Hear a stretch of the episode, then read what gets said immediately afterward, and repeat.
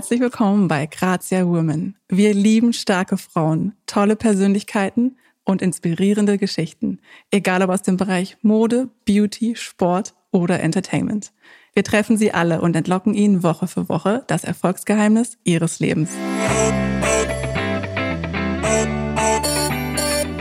Vor mir sitzt eine junge Frau, die ist eloquent, engagiert, energiegeladen, erfrischend ehrlich, authentisch und mitreißend. Herzlich willkommen, Aminata Belli. Uh, danke schön. Vielen, vielen Dank für das tolle Intro. Ich habe mich ja kurz erschrocken, weil ich dachte, du sagst mit 30. Also, aber das ist mitreißend. Nein, Aminata ist 28, also sie hat noch ein paar Jährchen, bis sie die mit 30er erreicht. Ich bin sehr froh, dass du heute bei uns bist, denn du hast ja im Moment einen wahnsinnig eng getakteten Schedule. Du bist super busy generell schon als Moderatorin, Reporterin und Aktivistin. Aber aktuell mit der Rassismusdebatte in aller Munde bist du natürlich umso gefragter. Engagierst dich auf Instagram, im echten Leben gibt es wahnsinnig viele Interviews.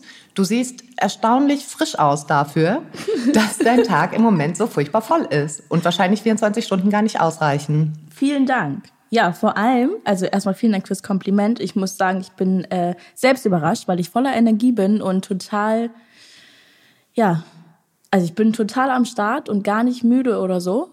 Was ganz komisch ist, weil es genauso ist, wie du sagst. Und dazu kommt ja, dass es nicht nur zeitlich sehr anstrengend ist und sehr vieles gerade, sondern auch emotional total anstrengend und äh, sehr mitnehmend. Am Wochenende waren die ganzen Demonstrationen und das ist, also diese ganze Thematik ist etwas, was mich halt nur, also immer sehr müde macht und es ist einfach super draining und es ist sehr, also es ist mehr als nur Zeit, die man quasi investiert. Ähm, deshalb muss man aufpassen, dass man da seine mentale Gesundheit oder selbst einfach sich selbst irgendwie aufrechterhalten kann. Und ich finde auch, dass das gerade ganz gut klappt, was mich sehr glücklich macht. Ich hoffe auch, dass es so bleibt. Ähm, und ja, eigentlich bin ich gerade gar nicht busy. Es war ja irgendwie Corona-Time und ich hatte auf einmal Ferien gefühlt, wie ganz viele andere Menschen auch. Also es waren Awards, die ich moderiert wurde, wurden abgesagt, Produktion verschoben. Ich hatte eigentlich äh, keine Arbeit, was mir sehr gut getan hat, weil ich sonst immer sehr busy bin. Und jetzt bin ich leider wieder sehr busy aufgrund dieser äh, Umstände oder aufgrund der Bewegung, die gerade passiert. Was natürlich auch fraglich ist, ne? dass jetzt, jetzt darüber gesprochen wird und jetzt mein Telefon nicht stillsteht und ganz viele Menschen ganz viel wissen wollen. Ähm, aber ja, ich nehme das mit offenen Armen an und freue mich darüber, dass ich jetzt gerade so busy bin, weil es äh, was bringt auf jeden Fall. Ja, die aktuelle Situation ist ja die, dass nach dem Mord durch Polizisten an George Floyd in den USA nicht nur dort das Black Lives Matter Movement wieder ganz weit vorne ist, sondern eben die Rassismusdebatte auch in anderen Ländern aufgegriffen wird eben auch in Deutschland. Und du hast äh, vor den Demonstrationen auf Instagram auch noch mit deiner Kollegin Hatnet Tesfay eine Talkrunde initiiert. Ja. Ist ein sehr schöner Name Gut, geworden. Ne? Sitzplatzreservierung. Ja, kam von Hatnet. Sehr gut. Weil es war ja die Idee, äh, if we don't get a seat at the table, wir holen unseren eigenen Tisch raus dann. Und dann haben wir jetzt Sitzplätze mit Reservierung für Gäste, die gehört werden müssen. Du hast in einer Talkrunde nämlich auch gesagt, dass du sehr müde bist und dass du auch mhm. müde bist, müde zu sein. Und mhm. das haben sowohl deine Gäste als auch Hatnet auch gesagt. Mhm. Und das verstehe ich total gut. Du hast es eben auch schon angesprochen, ne? jetzt auf einmal reden alle über Rassismus, sowohl in den USA als auch hier. Und äh, in den USA sagt man auch irgendwie jetzt wie selbstverständlich, ja, ist ja kein Wunder, wenn äh, die Schwarzen seit Hunderten von Jahren unterdrückt werden. Hier ist es ja ähnlich. Ne? Wir haben das Rassismusproblem ja auch nicht erst seit gestern. Absolut. Und mich freut es umso mehr zu hören, dass du jetzt wieder energiegeladen bist und dich diesem Thema auch so frisch quasi mhm. weiterhin annehmen kannst und dass du nicht mehr so müde, müde bist. Ja. Also da war ich wirklich an dem einen Tag, an dem wir die Sendung aufgenommen haben, war ich wirklich müde, weil ich da auch eigentlich nicht geschlafen habe, weil da auch die Demo noch bevorstand und organisatorische Sachen waren oder diese ganzen Interviews und so weiter. Ich habe heute mal richtig lang geschlafen, ich, deshalb bin ich nicht müde. Aber ja, dieses Müde sein ist natürlich das ist total schrecklich, weil man eigentlich äh, ganz, ganz lang ganz viel Probleme anspricht und Sachen aufzeigt, aber einem nie zugehört wird. Oder es wird relativiert oder man wird ausgelacht oder einfach nicht ernst genommen. Und dann wird man natürlich müde, das immer wieder zu sagen. Also es ist ja furchtbar, wenn du immer wieder das Gleiche erklären musst und dir will einfach keiner zuhören und du wirst so behandelt, als, als wärst du ein Clown, so, ne? Oder willst du Schwachsinn erzählen? Und das kann natürlich müde machen und auch wütend machen, aber irgendwie ist es diesmal anders, weil dieses Mal viel mehr Leute zuhören und auch viel mehr Leute Dinge verstehen. Ich habe total viele Nachrichten bekommen, zum Beispiel von Leuten, die gesagt haben, ich weiß jetzt, was du meintest. Vor zwei Jahren hatten wir die hier und da ein Gespräch oder so und dann, also ich habe ganz oft Gespräche mit Leuten und erkläre, warum gewisses Verhalten rassistisch ist oder warum etwas problematisch ist und so weiter und so fort. Ich weiß auch nicht, wieso ich es dann doch immer wieder mache, aber ich habe es immer wieder getan. Und jetzt ist es so, dass Leute dann sagen, ich weiß jetzt, was du meintest und es tut mir leid, dass ich ignorant war, aber ich habe mich damit nicht beschäftigt und ich wollte es nicht. Und jetzt ist es irgendwie auf einmal so, dass halt Leute das wollen und Leute Bücher hören oder mal googeln, was ist White Fragility oder White Privilege. Dann verstehen sie es irgendwie und es ist halt so ein langer Prozess, aber jetzt ist es so anders, weil man weil ich auf jeden Fall das Gefühl habe, dass mir zugehört wird und dass man mir zuhören will und dass man mich auch aktiv fragt. Deshalb bin ich nicht mehr ganz so müde wie sonst.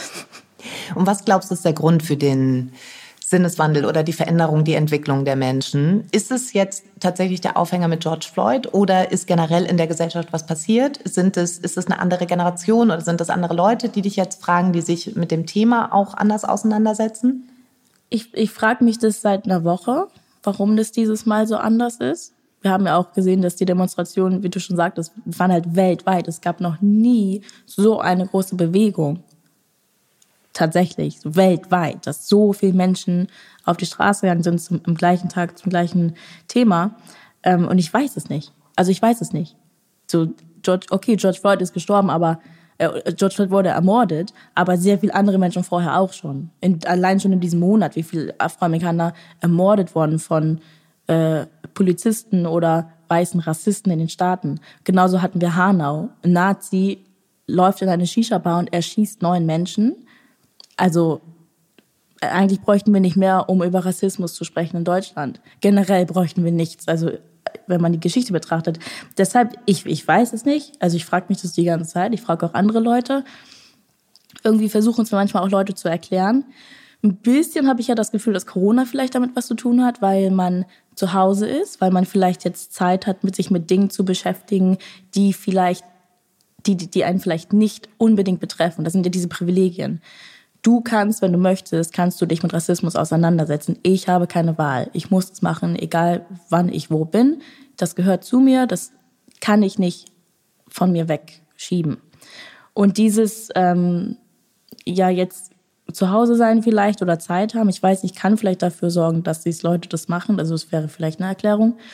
Oder ich glaube auch so ein bisschen, dass Corona vielleicht wieder so ein bisschen, wir denken jetzt mal darüber nach, was wirklich wichtig ist im Leben. Kann sein, dass das auch ein Grund ist, aber wie gesagt, ich weiß es nicht. Weil für mich ist es ja auch total, für mich ist es ja schon fast lächerlich, dass Leute jetzt fragen.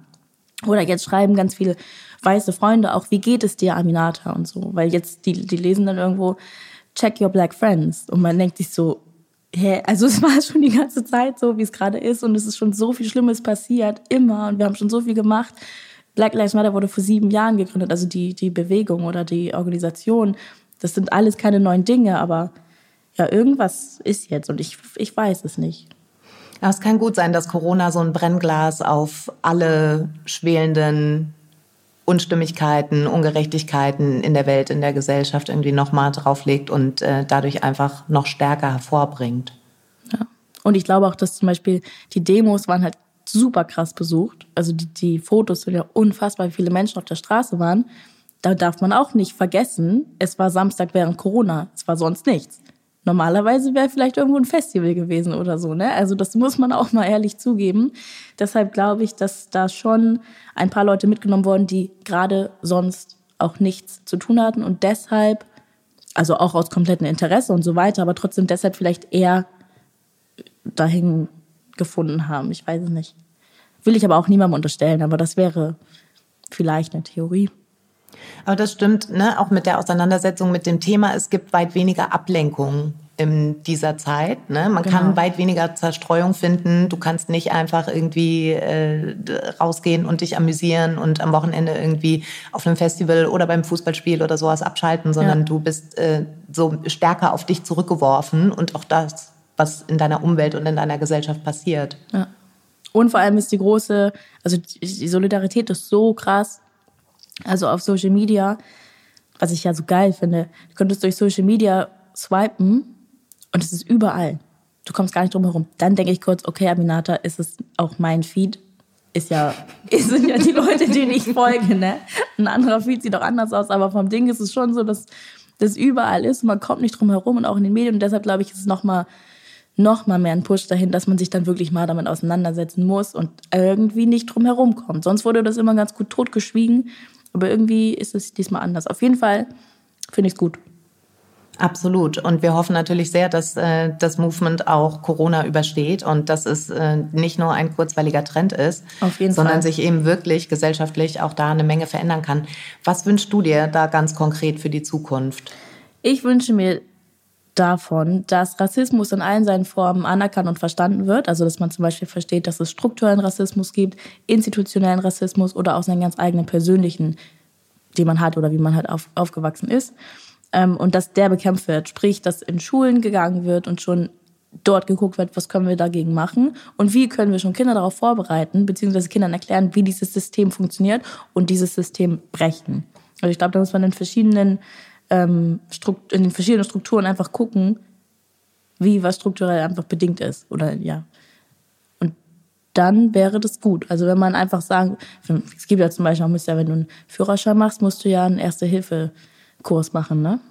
Wenn alle mal einen Workshop machen müssten, Rassismus-Workshop zum Beispiel, in einem äh, in, im Unternehmen oder so, dann wäre ja schon mal ein Schritt getan. Also wenn man sowas machen würde, dann äh, fände ich es gut. Oder sowas wie Suchtprävention gibt's ja auch immer in Schulen.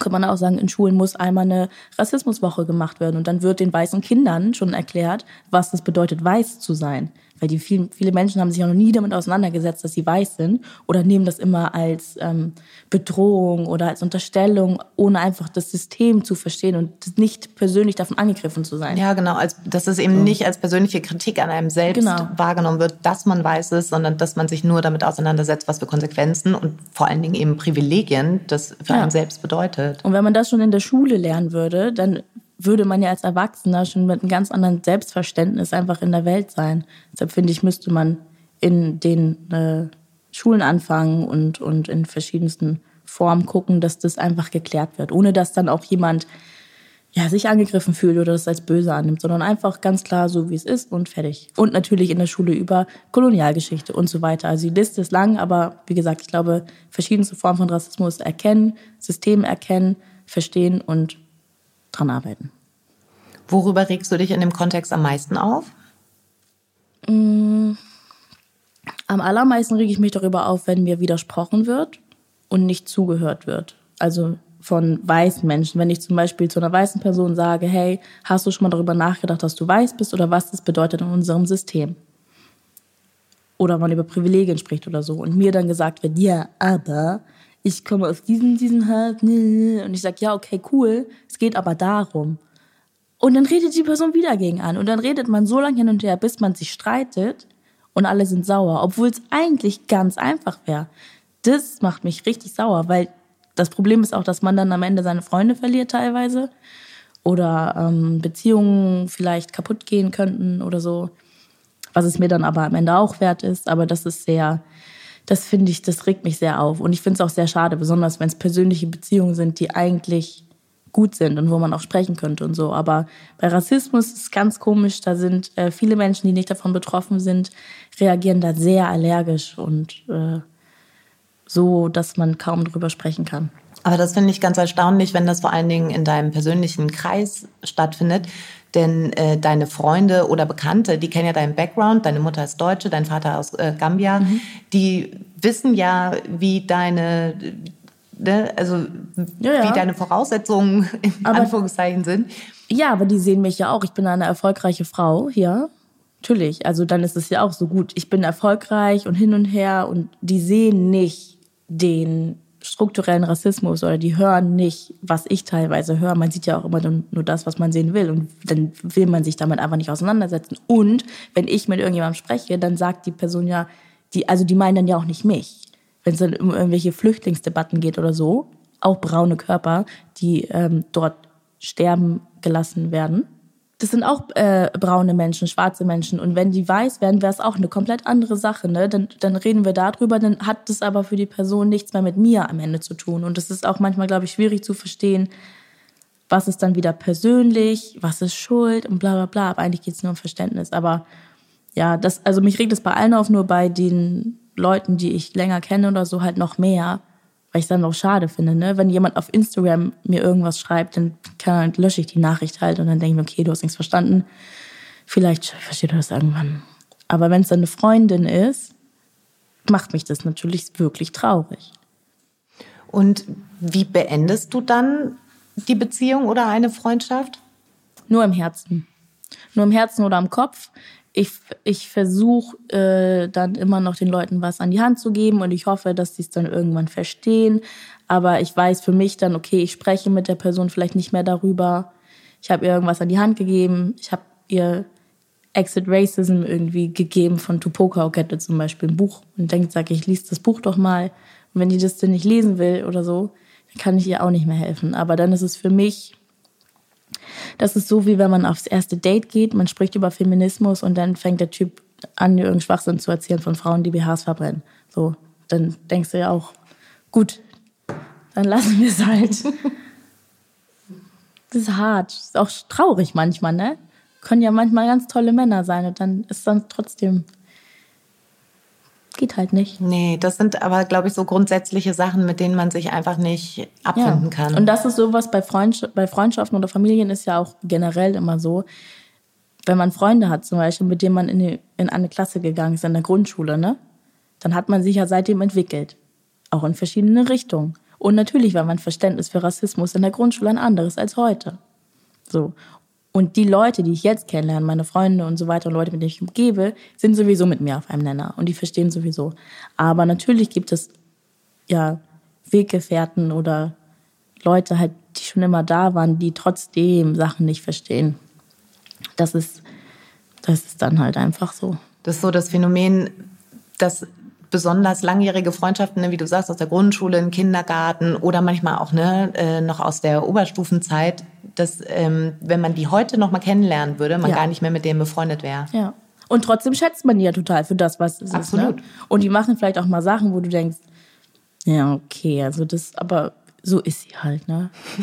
Und das würde man ja bei anderen nicht mehr machen, wenn man die jetzt kennenlernt. Da wird man direkt sagen, tschüss. Aber man wird auch selektiver, glaube ich. Ja, da muss man ja auch. Stell dir mal vor, man würde so weitermachen wie in, wie in Uni-Zeiten. So viel Zeit hat man gar nicht. ja. Man könnte gar nicht mit den ganzen Leuten Kontakt halten. Kannst du was benennen, was dich an äh, Männern und Frauen, also jeweils für sich, am meisten nervt? Bei Frauen nervt mich am meisten, wenn sie am meisten, wenn sie missgünstig sind und wenn sie andere Frauen nicht supporten. Was ich an Frauen am nervigsten finde, ist es, wenn Frauen missgünstig sind und wenn Frauen andere Frauen nicht supporten. Außer es sind Frauen, die man nicht supporten sollte, gibt es ja auch.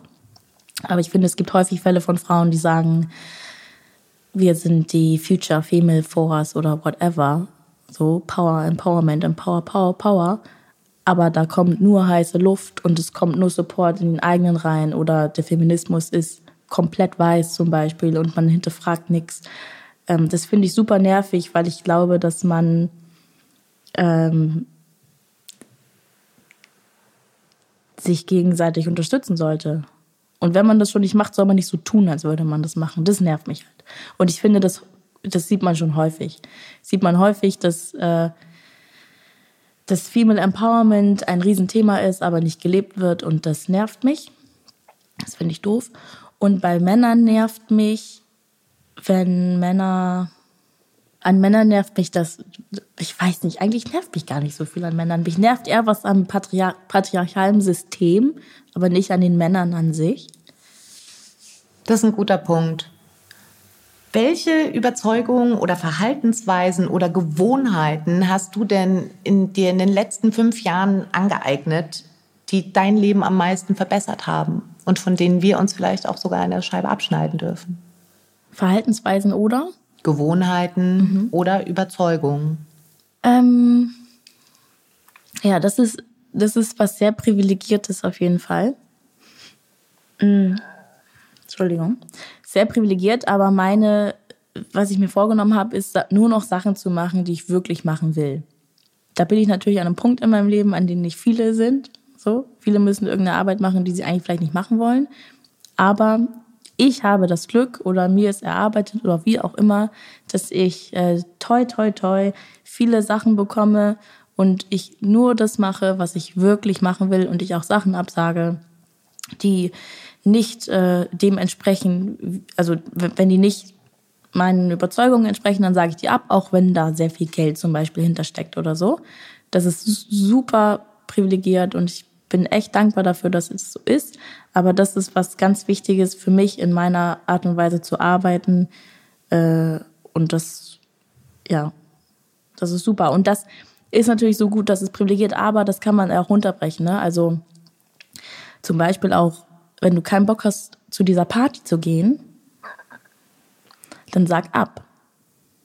Und nicht, ja, ich muss da hingehen und meine Freunde und wir haben gesagt, wir treffen uns jetzt jeden Mittwoch wenn du den einen Mittwoch mal nicht kannst, weil du dich nicht fühlst, dann geh halt einfach nicht hin. Selbst wenn du eigentlich Zeit hättest, aber wenn du fühlst, dass du eine Pause brauchst, dann machst du einfach diese Pause. Sprich, ich nehme mir eigentlich das, was ich möchte, sofern es okay ist, ne? Also ich würde jetzt nicht, ich komme jetzt Dienstag nicht zum Dreh, weil ich fühle das jetzt nicht so. Aber du weißt, was ich meine. So dieses, ganz oft habe ich früher Sachen gemacht, auch, keine Ahnung, irgendwie, irgendwer hat mir eine nette Nachricht geschrieben und dann dachte ich, oh, der hat die so nett geschrieben, ich gehe mal mit dem auf ein Bier, so eigentlich habe ich keine Lust, ich fühle es auch gar nicht so, aber der hat sich so Mühe gegeben, ich gehe mit dem mal was trinken. Das würde ich heute nicht mehr machen. Wenn ich von Anfang an denke, eigentlich will ich mit dem kein Bier trinken gehen, dann gehe ich mit dem nichts trinken. Fertig. Und nicht, ach, die Nachricht war ja so nett. Nein, ich mache das dann nicht. Das ist eine Verhaltensweise, die man sich wirklich aneignen sollte. Und Konsequenz, ja, eigentlich ist es ja Konsequenz. Gibt es da auch irgendeinen Misserfolg oder einen Rückschlag, der dich besonders weit gebracht hat? Wenn du so darüber nachdenkst, was du vielleicht gemacht hast, was du nicht hättest machen sollen oder müssen oder was du gemacht hast, was dann schiefgelaufen ist, was dich dann in dahingehend weitergebracht hat? Hm, weiß ich gar nicht. Ich glaube nicht auch gut, ne? Dass ich sage, davon hab, davon profitiere ich so, dass ich jetzt nur das mache, was ich will und dann habe ich gar kein Beispiel, was dann, was dann schlecht war. Ja, wahrscheinlich waren schon irgendwie ein paar Sachen, aber die habe ich dann jetzt vergessen oder verdrängt. Ich weiß es nicht. Auf jeden Fall sich auch ja auf Leute einlassen, vielleicht mit denen man vielleicht doch nicht arbeiten will oder so und dann danach merken, das hätte man einfach auch direkt lassen können. Aber es ist total gut, dass du jetzt gar nicht irgendwie so äh, das ein oder andere Horrorszenario hattest, was dich dann irgendwie zu dieser Erkenntnis bringen musste, sondern dass das so eine natürliche Entwicklung war. Ja, also für mich war so Horrorszenario natürlich, dass ich, ich habe viel zu viel gemacht und war irgendwann super, super müde und fertig und kaputt von meinem ganzen Leben und wusste nicht, wo ich Energie noch überhaupt hernehmen sollte und kam gar nicht, also ich, ich habe hab einfach mal viel zu viel machen wollen und hatte oft Situationen, wo ich dann dachte, ich fühle mich hier gerade eigentlich gar nicht so wohl, ich muss hier gerade gar nicht sein. So, das sind dann wahrscheinlich so Kleinigkeiten, die dann, oder mit gewissen Menschen oder so.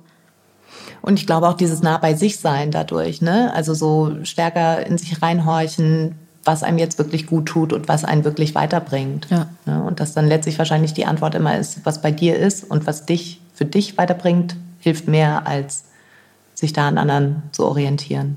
Voll. Ist das auch der Ratschlag, den du deinem Teenager-Ich geben würdest?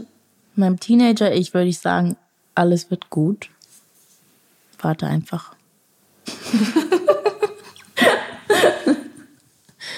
Teenager, ja wirklich, alles wird gut. Ich würde beim Teenager auch, Teenager ich auch sagen, wenn du Mitte 20 wirst, wirst, wird alles gut sein. Also auch wie man sich selbst wahrnimmt und, sein, und die Umwelt und seinen Körper und so. Es war ja alles so schlimm als Teenager. Als Teenager war ja alles so schlimm, was halt überhaupt nicht schlimm war. Ich meine, dann wird man halt Mitte 20 und dann realisiert man Systeme und die Welt und so und dann ist alles andere total schlimm und man steht da und denkt, wow, wie können wir das jetzt ändern?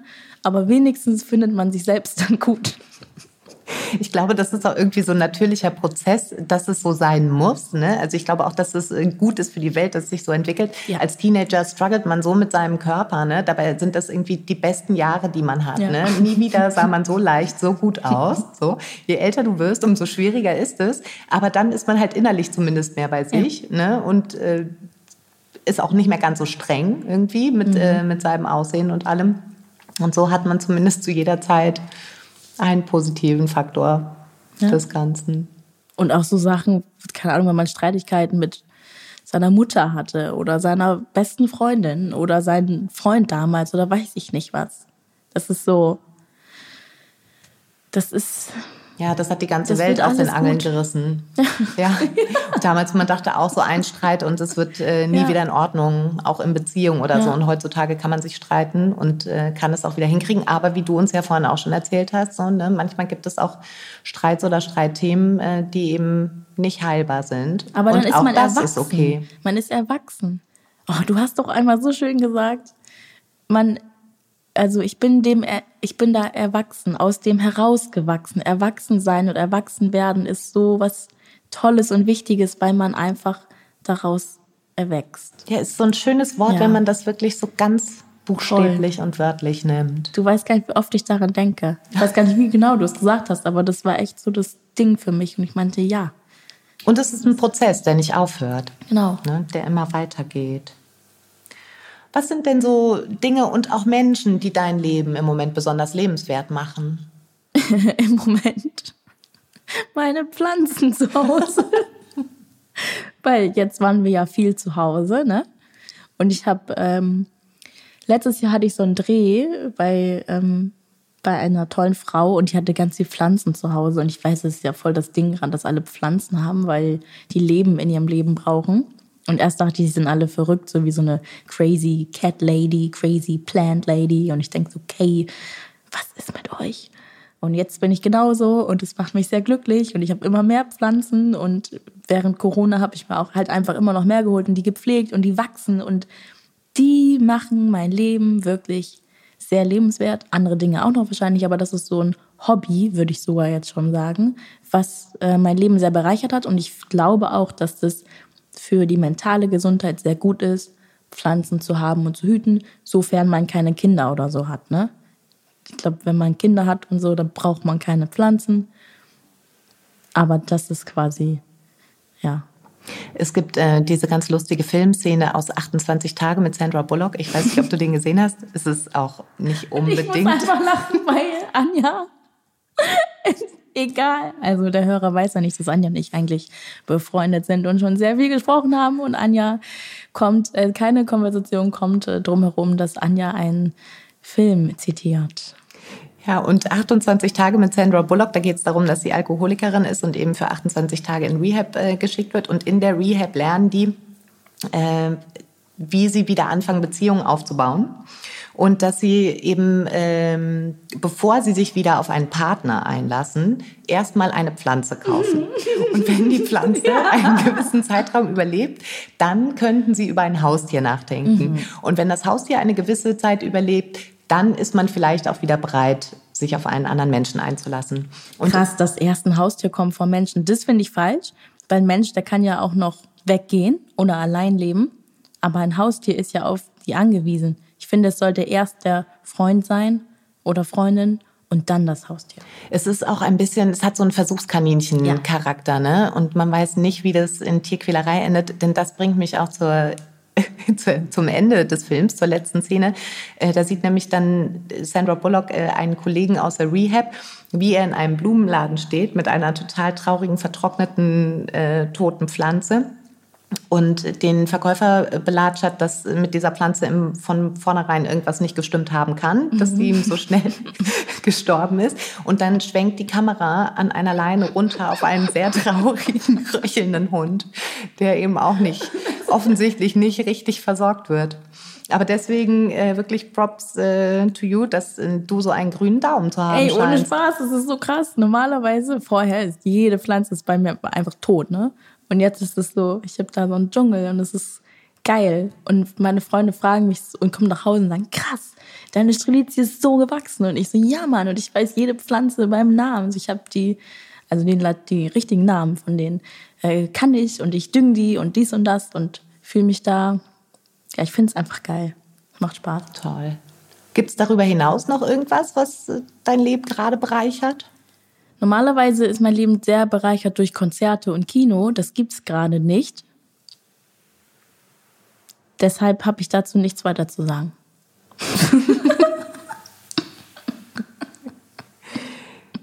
Als wir uns vorhin getroffen haben, habe ich ja festgestellt, wir sind heute sogar ein bisschen im Partnerlook, mhm. unabgesprochen.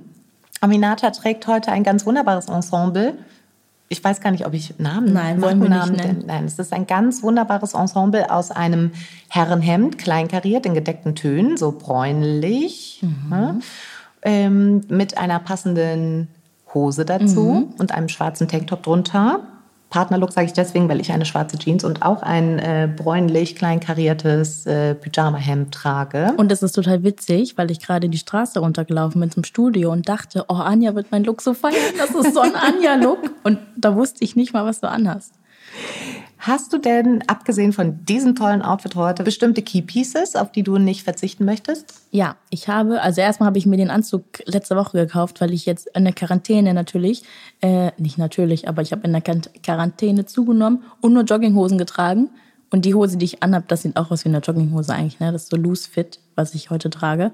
Das ist jetzt mein Ding, bis ich dann wieder abgenommen habe und meine alten Hosen wieder anziehen kann.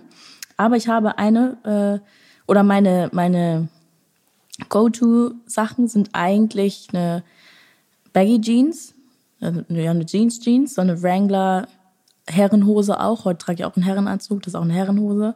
So eine ganz normale, gerade geschnittene Bauernhose, die ich mal in New York in einem Secondhand-Laden gekauft habe, die ich wirklich ständig trage. Ähm, und ich liebe ja Blazer, gute Blazer und finde auch immer, dass man, also wie heute, ich trage gerne einen Tanktop zum Beispiel und eine Jeans einfach. Und dieses, also Blazer sind für mich einfach die Lösung für alles. Wenn du mal irgendwo schnell hin musst oder plötzlich schick aussehen musst, sag ich mal, geht es mit einem Blazer ja mit allem, selbst mit so einer zerfransten Jeans. Und deshalb finde ich, muss man auf jeden Fall gut sitzende Blazer zu Hause haben. Und ich habe viele gut sitzende Blazer zu Hause, die ich sehr mag. Man kann auch nicht genug Blazer haben. Blazer sind ein ja. Wundermittel die wirklich jeden Look sofort drehen. Du bist ja auch Blazer Richtig Girl. Und ich liebe Blazer. Gibt es neben Blazer noch drei Dinge aus deinem Kleiderschrank, die jede Frau vielleicht in ihrem Kleiderschrank haben sollte? Ja, also Blazer. Ich bin auf jeden Fall ein ganz großer Fan von einem, ähm, ich habe so einen schwarzen Rolli, der auch wie so ein Body ist den ich, wo ich irgendwann gemerkt habe, ich stark, trage den ständig, weil der funktioniert ja auch super zu dieser zerrissenen Jeans quasi oder zu einem Hosenanzug. Also ich finde so ein, ja, so cleane Pieces, die halt immer mit allem funktionieren. Halt ein schwarzer Rolli, ein guter Blazer. Furchtbar, was ich gerade erzähle dafür, dass ich auch mal hier Grazia Experte war und sage, also eine gut sitzende Jeans, ein Rolli und ein Blazer, da kannst du nichts verkehrt machen. Ich schäme mich, aber das ist die Wahrheit. Es ist die Wahrheit und äh, Aminata, du bist ja auch studierte Modejournalistin, ne? ja. ne? aber ich glaube, das ist einfach die Erkenntnis, die jede äh, gerade Modefachfrauen mhm. im Laufe der Jahre haben werden, dass es einfach Blazer, ein gutes T-Shirt und eine ja. tolle Jeans sind. Vor allem ist das Ding, also ich trage super, super gern Secondhand und eigentlich ist es auch also mein, mein Kleiderschrank ist ziemlich voll mit Secondhand. Und das sind oft auch Sachen, die entweder halt als Zweiteiler funktionieren oder irgendwie so ein Keypiece und Basic-Ding halt brauchen, weil die irgendwie zu, weiß ich nicht, was sind. Deshalb ist das halt als Standard Wardrobe, was ich brauche, wären quasi diese Jeans und der Rolli, weil ich aber nicht weiß, was mich im Secondhand-Laden äh, erwartet. Ne, da, das ist ja kein Standard. Da geht man ja rein und guckt, was man kriegt oder beim Flohmarkt. Das ist ja so, es fliegt dir dann halt so zu und das ist dann zufällig, aber das kann man nicht auf eine Liste packen, weil man weiß ja vorher gar nicht, was da kommt. Deshalb. Mir geht's aber ganz oft so, dass wenn ich im Secondhand-Laden bin, dass ich total überfordert bin von der Auswahl. Und egal wie gut der sortiert ist, ob das irgendwie super nach Farben ist oder nach Größen und ich einfach weiß, ich gucke hier oder da oder nach Pieces, ne? da hängen die Jacken, da hängen die Jeans. Ich weiß nie, wo ich anfangen soll und ich bin nach 15 Minuten total überfordert und denke so, okay, schaffe ich heute eh Das nicht. sagen voll Muss viele. raus. Für mich ist es ja so Paradies, wenn ich irgendwo hinkomme und es ist alles voll und ich muss mich da durchwühlen. Da habe ich so Bock drauf und ich habe auch ein gutes Auge. Ich sehe schon, ich sehe schon auf langer Strecke, was da hinten vielleicht auf mich wartet. Also das ist das ist auch voll mein Hobby so. Was ja jetzt auch nicht ging. Flohmärkte haben zu. Also ich will nicht so viel meckern, ne? Aber wirklich, Flohmärkte vermisse ich, muss ich ganz ehrlich sagen, weil Flohmärkte finde ich so toll. Also Ich glaube aber in Berlin gab es am vergangenen oder vorvergangenen Wochenende auch schon wieder Flohmärkte. Echt? Aminata Ja. lebt ja in Berlin, müssen wir dazu sagen. Stimmt, ich lebe in Berlin. Ja, davon habe ich nichts mitbekommen. Da muss ich mal gucken. Aber ich brauche ja auch eigentlich nichts. Aber es ist für mich so, ich finde, also das finde ich so toll. Mir macht es halt Spaß. Voll viele Leute wollen das ja nicht. Oder manche Leute wollen ja auch irgendwo in den Laden gehen und wollen ja auch dann mit was rausgehen. Oder die wissen schon, was sie wollen, so ungefähr. Ich weiß überhaupt nicht, was ich will. Ich gehe dahin als, also das, weil ich einfach Lust drauf habe. Aber ich gehe auch meistens nicht ohne was raus dann, weil irgendwas ist ja immer da. Aber das, das ist für mich das Spaßige. Und wie gut man sich dann fühlt, wenn man sowas, wenn man sowas gefunden hat. Auch, also was dann so besonders ist und was andere vielleicht auch nicht haben und man sich irgendwie da so ergattern konnte, das finde ich so toll. Dann habe ich noch einen viel besseren Bezug zu meiner Klamotte, als wüsste ich schon vorher, ich gehe jetzt in den Laden und hole mir dann einen schwarzen Rolli. Ja, wo ist denn da mein Excitement? Ja, das ist bei Secondhand natürlich höher. Ne? Ja. Also sowohl, weil die äh, Teile, die man sich ja dann Vintage zulegt, ne, auch meistens ein bisschen besonderer sind. Mhm. Du würdest ja wahrscheinlich einen schwarzen Rolli jetzt nicht im Secondhand-Laden kaufen, wenn du ihn da siehst. Ne? Das Wenn er vielleicht perfekt so ist. Dann ja, aber wahrscheinlich springen dir dann eher Ja. auch die farbenfrohen Sachen mehr entgegen. Ist es auch eine ähm, Secondhand-Anschaffung, die sich modetechnisch für dich am allermeisten gelohnt hat? Oder gibt es da noch ein anderes Piece? Also Secondhand-mäßig war das mein, meine Baggy Jeans, dann mein Blazer, so ein Moschino Blazer mit einem mit einer drin ist so ein Seidenfutter. Da steht Herbst Winter 98 drauf, so geil und draußen ist er kariert, ganz toll geschnitten. Sieht aus wie von Balenciaga, aber war Mos Moschino. Und ein äh, eben noch, wir nennen keine Marken. Aber wir sind ja auch bei Ist ja Grazia. Vintage und ich habe aber auch auch vergessen, dass wir bei Grazia sind. Natürlich nennen wir Marken, oder nicht? Ist ja Grazia. Ich habe ich hab vergessen, wer du bist, weil du für mich einfach Anja warst. Und ein, ich habe einen Burberry Trenchcoat in meinem äh, einer meiner liebsten Secondhand-Läden in Hamburg erworben, den es jetzt leider auch nicht mehr gibt, diesen Laden. Aber ähm, da so ein Klassiker, der Burberry Trenchcoat, ähm, der ist, der ist perfekt. Du kennst ihn auch und du findest ihn auch perfekt. Da sind auch die äh, alten Teile noch besser als die neuen, finde ich. ich kenne die neuen nicht mal. Schnitten. Ja. Einfach, also einfach perfekt. Ich finde halt so, wenn man solche Klassiker auch Secondhand findet, dann hat man, dann hat man wirklich richtig Glück. Ja, das sind auch wirklich gute Investment Pieces. Die hast du dein Leben lang und vererbst sie im besten Fall noch weiter. Du bist aber nicht nur Modeexpertin, sondern auch Beauty-Expertin. Du hast sogar schon mal eine Lippenstiftlinie für Maybelline Stimmt. kreiert. Stimmt. Und Verrückt, ne?